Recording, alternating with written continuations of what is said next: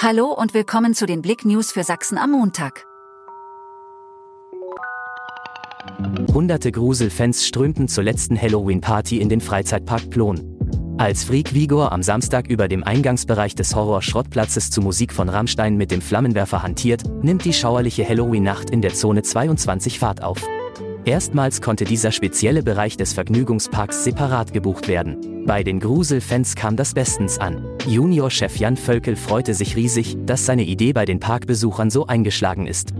Polizei Sachsen handelt entschlossen. Durchsuchungen im Kampf gegen Kinderpornografie.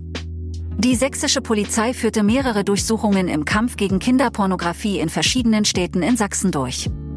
In einer koordinierten Aktion durchsuchte die Chemnitzer Kriminalpolizei in Zusammenarbeit mit der sächsischen Bereitschaftspolizei insgesamt 13 Standorte in den Städten Chemnitz, Neukirchen, Olbernhau, Auerbad Schlema, Leisnig, Schopau und Schwarzenberg. Bei den Durchsuchungen wurden elf deutsche Staatsangehörige im Alter von 19 bis 71 Jahren sowie ein 28-jähriger Mann mit libyscher Staatsangehörigkeit identifiziert.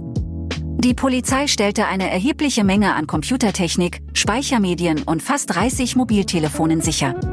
13-Jährige aus dem Erzgebirge vermisst. Am 28. Oktober 2023 verließ Zoe G.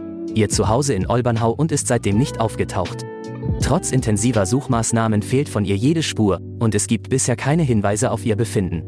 Es gibt jedoch Anzeichen dafür, dass sie Chemnitz, Freiberg oder Berlin besuchen könnte und möglicherweise öffentliche Verkehrsmittel nutzt. Effektive Weichen holen 1 zu 0 Sieg im Breisgau und springen auf den vierten Tabellenplatz. Findet der FC Erzgebirge Aue in die Erfolgsspur zurück?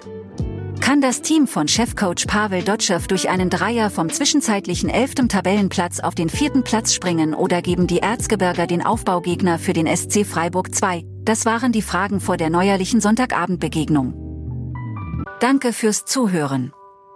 Mehr Themen auf blick.de